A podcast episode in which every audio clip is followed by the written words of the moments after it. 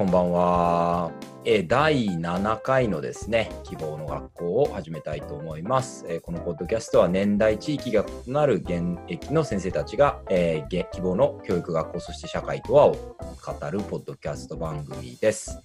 えー、第7回まで来ました。よろしくお願いします。よろしくお願いします。といつもいつもあの米さんにこう質問を出していただいててっていうところだったんですけど前回ちょっとその米さんがいない中で収録したんですがちょっとそこからちょっとこの時事ネタを少し最初に入れ込んでみようという今試みをしているのでちょっとそれを引き続きやっていきたいんですけれども、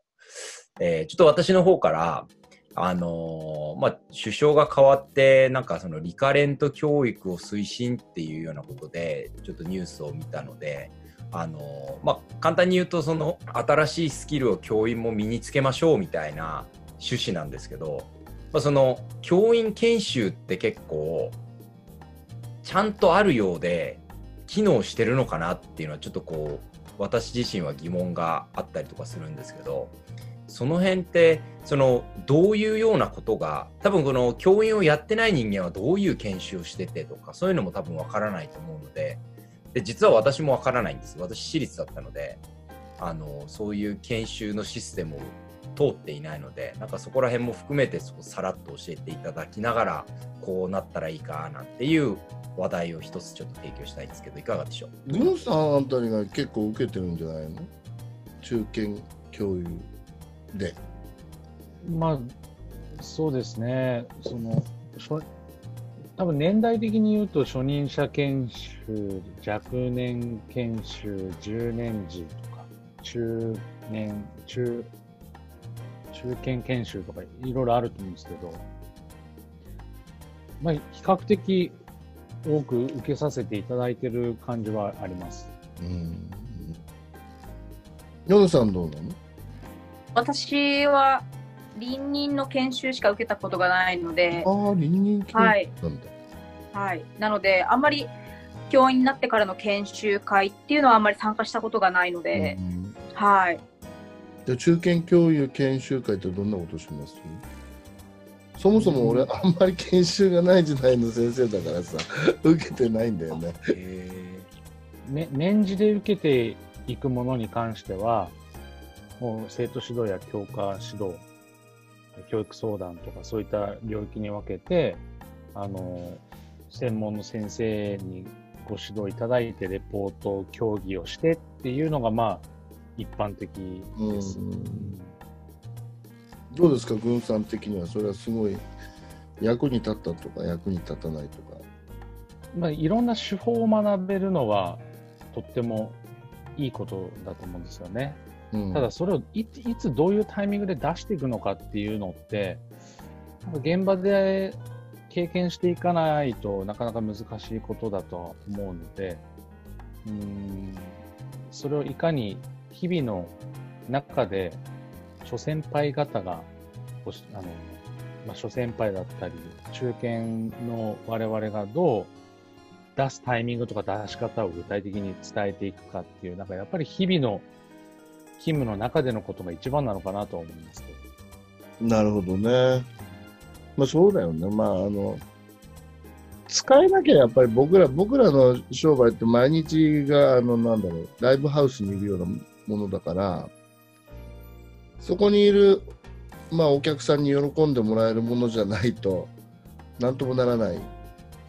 よね。なんか、そう、例えば、あの、アメリカに行って演歌を歌うみたいな感じ？だともうちょっとこう開拓するのは完全に大変な話になっちゃって。間違いなことはしない方がいいけど面白いこともしたいっていうのもあるあるから。うん実際にその得た知識とかっていうのをどういうふうに使うかっていうのが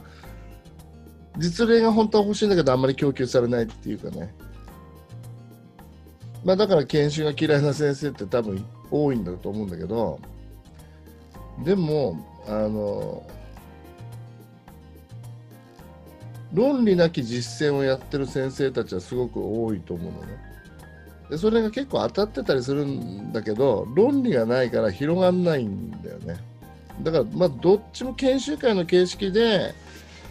論理的な裏付けがあってあの技術が伝わっていくというような話がなされるんであれば研修会ってすごく有効なんじゃないかなっていうふうには思いますただそこまであのきちっと準備なさってくる方って専門家の方でもまあ10人に1人ぐらいだよね。これ完成研修って大体そんな感じでちょっともったいないですよね。まあ、これからどうなるのかわからないけれども、これはもったいないかなとは思うんですよ。あの教員免許更新だって、僕はそもそもその教員免許更新って反対なんだけど、で更新するんだったら、その自腹自腹はねえぞっていう話は僕は思うんだけど、だけど、せっかく学び直すという機会を与えるんであれば、もうちょっとやりようがあるんじゃないのかなというふうには、まあ思いますよね。でそもそもそのの教員をやったことない人の話を聞いてあの教員研修するってこれ結構厳しいですよね。まあでもこれは何だろうなあのよくその学者さんには批判されることなんだけど、まあ、現場を知らねえでそんなこと言うなっていうのが一番抵抗学校を変える抵抗勢力になってるとかっていう話を一番されるんだよね。それは痛いところなんだけどだけど、そんな綺麗なもんじゃないよっていうところもあるじゃない、学校の中では。こう言ったらこういうふうになるはずだっていう仮説は、まあ、大体100やったら90ぐらいぶっ壊れるわけよね。で、その90の失敗の中からその仮説を裏げ裏付けるような何かまた新しいこう理論であったり技術であったりっていうものを生み出さなきゃいけないわけだから、まあ、双方手を取り合いながらやっていくっていうことは必要だとは思うんですよ。ただこう本気度がね、その研修の開いてる方の本気度はちょっと必要かなとは思いますね。なんかせっかくやる研修だったり、まあ、研究もそうだと思うんですけど、どうせやるんだったらちゃんと意味のある成果が上がるものがいいですよね。うん。で、例えば日本サッカー協会のその指導者ライセンスのそのリフレッシュ研修って受けなきゃいけないんですけど、やっぱり常に新しい知識、理論、指導理論とか伝えていただいて、世界と日本の差が今は何であって、じゃあこのスキルを身につけるための実践を先生方考えてくださいっていう感じなんですよね。うん。それってやっぱりこう、新しいことしてその場で何か自分たち考えて、行って、それを評価されるっていうのは本当にやってよかったな、行ってよかったなって思う研修なんですよ。そういったものに何かこう、やっぱりその開いてる側の本気っていうのは見えるなって思います。うんそれこそその研修をその研修専門でプロとしてやるっていう感じではないんですか？そのやっぱすごい大変じゃないですか。教員をある意味教えるってことだから、より勉強してないといけないし、より知識も経験も必要だと思うんですけど、実際に今研修をされてる方ってどういう方が多いんですかね？でこれはあの長期研修とかに行って研研究員になるわけよ。自分たちでけんあの希望して。でその例のリーダー格のその指導主事がリーダーになって教えていってで発表会をやりますよとかっていう話になり、まあ、指導主事がその研修のあのトップになることもあるし誰か呼んできて講師先生呼んできてこういうふうに話してくださいって言ってなる時もある。そういう時ってその教科による研修なんですか？それともえー、っとその公務というか学級経営とか運営とかにこう偏るのかってそれはもう完全に人によるんですか？それともそういう枠組みに？研修の名前が全部違うやっぱり。ああなるほど。こう見えても俺英語の先生だからさ あの皆さんには見えてないけどいやいやいや。先生なんで あの30代の中ぐらいかなミッドタームセミナーっていうのがあって、まあ、その当時はジェット、ジェットじゃなかったんだっけ、えっ、ー、と、ジェットシステムじゃないですかね。うん、はい。ほとんどがそれだったんだよね。で、その、東北6県にいるその ALT を全部宮城県に集めて、そこでその研修会を開こうということで、そんなものに僕はゲストスピーカーで参加したことがあって大変だったね。でもそれはあのある意味あの ALT の人間の方がはるかに本気、うん、日本の英語教育はなんでこんなことになってんだとかって。うるせえみたいな話になってこっちも喧嘩行政になったりしながらあの教科書の構成の意味なんか君たちは考えたことがないんだろうけどって言いながらこうそれを説明しなきゃいけない。だんだん日本語に使いたくなるんだけどずっと大変これ。あの向こうの勢いがすごいからね。やっぱり何かある時に、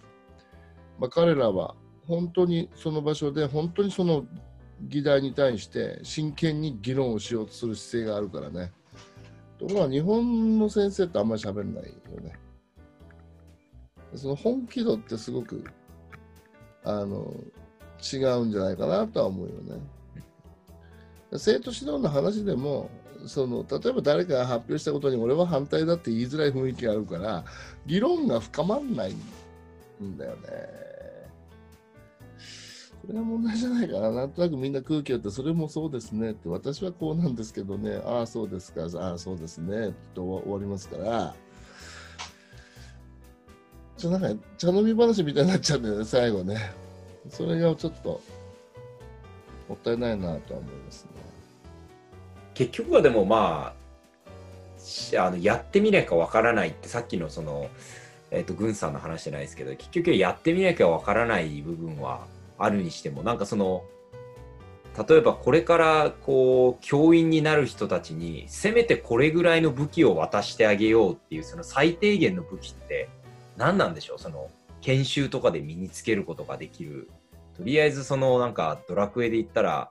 あのヒノキの棒も持たずにスライムを倒そうなんてなんて無謀なみたいな。ヒノキの棒ぐらいはあ分かんないです。かちょっと年代のギャップか。軍さんは分かってくれるはずなんですけど でも分かったよ、多分下は。はい。なんかこう、はい。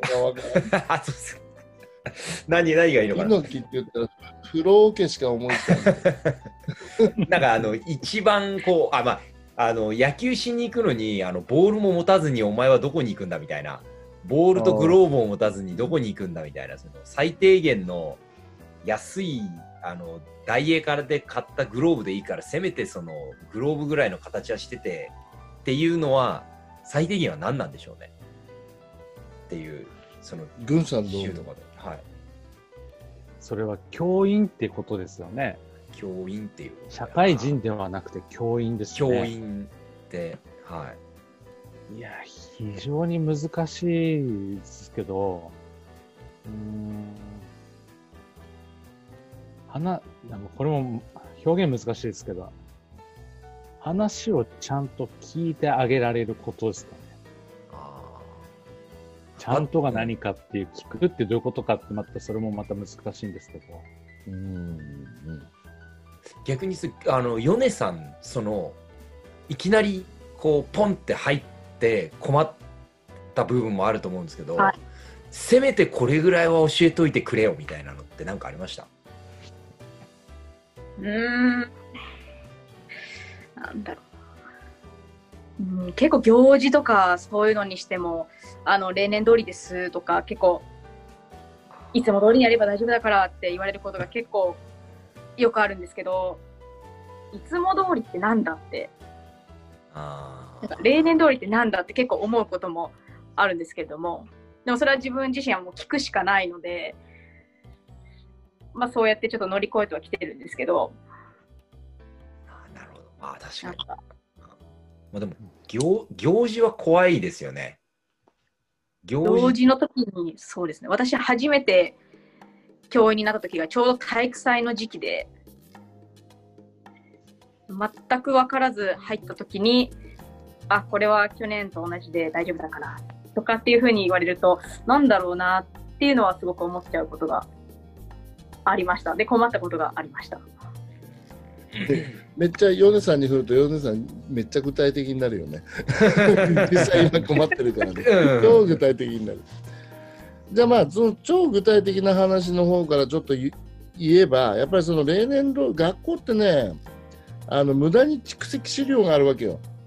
例えば映像があったり書類があったり、まあ、大体ハードディスクの中にみんなぶち込んであるよね二度と開けるかどうか分かんないのにさこうぶち込んであるから例年通りって言われた時ってやっぱり米さんたちの若い教員とか、まあ、転勤してきた先生とかっていうのはそれ見ることだよね、うん、全部見ること。俺はあんまり転勤しない人間なんだけどとりあえず転勤した時には、まあ、全部読むよ。あの去年1年間のそのなんだろう、えー、職員会議録みたいな資料とかって取ったんじゃん。それ全部読んじゃうの、でーっつってあの高高速も全部読んじゃうし。それを1週間のうちで全部ややっちゃうでややって頭に入れてこれなんだろうなと思ったことは聞くっていうか、はい、自分で。だからその若い先生が陥りがちなのは自分学生だったからさ自分たちまだ学生だったりする人たちってどっかに行ったら教えてもらえると思ってるじゃない。で教えないのよこの世界。教えてる暇がないわけね。だからその自分で学んでいって質問していくっていう習性は僕は持ってた方がいいと思う。僕も一あの最初になったもう今から何十年も前30年前の話の時にはこの世界は冷てんだなと思ったのね最初でも気づいたのはあ俺が先生でこの人たちは俺のための先生じゃねえんだってことよね。もはや俺は生徒じゃないっていう。あそうだよねっていうか。この人たちがあの先輩先生たちがね僕に親切にしなきゃいけない理由って全くないわけじゃない。俺はお金もらって学校に来てんだからそんなことを期待してちゃダメなんだなっていうふうに思い知らされた。やっぱ自分の力で生きていかなきゃいけないんだこの社会はっていうふうに思ったのが、まあ、初めだったかな。だからまあそんなことを考えるようになったし、まあ、それは必要なあの技能の一つじゃない。ヒノキの棒の。自分で学ぶっていうね。わからないものは聞く。知りたいものは探すっていうそういう主体性っていうのはすごく大事かなと思う。思いますね。うん、でもう一個はね何かっていうと、まあ、人に興味があることがすごく大事じゃないかな。生きてる人間にね興味を持っていくということがすごく大事だしあのやっぱり人が生きるっていう意味って本当は何なんだろうなっていうか、まあ、そういう問いを持ってることっていうのは常に大事になってくんじゃないかなとは思いますよね。この時代特にそれが大事なんじゃないかなっていうかね子供たちはもうそこに行ってるんじゃないかと思うし若い人たちもそこに行ってるんじゃないかないかにいかに生きるべきなのか何を大切にするべきなのかっていうところをすごく強烈に感じてんじゃねえかなっていうふうに「まあ、鬼滅の刃」の大ヒットとかっていうのを見つつ、聞きつつ、あと藤井風の大ヒットとかも聞きつつ、本当にそれが求められている。人というものはどう生きていったらいいのか、どの生き方に価値があるのか、まあ、それは人それぞれでいいのか、または小さいグループを形成して何かを成し遂げなきゃいけないのかってなことについてこう内在的な疑問を持ってる人が大事あの先生になった方がいいんじゃないかなと。でそれを問いかけるような感じでいろんな作品とか人とかっていうのと会っていくと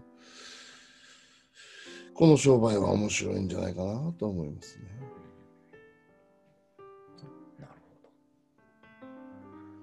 あとはぜひあれですね、聞いていただいているリスナーの方に、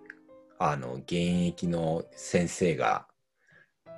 いや、俺、これはちょっと知っておきたかったなとか、これ困ったなっていうのがあったら、ちょっと募集をします。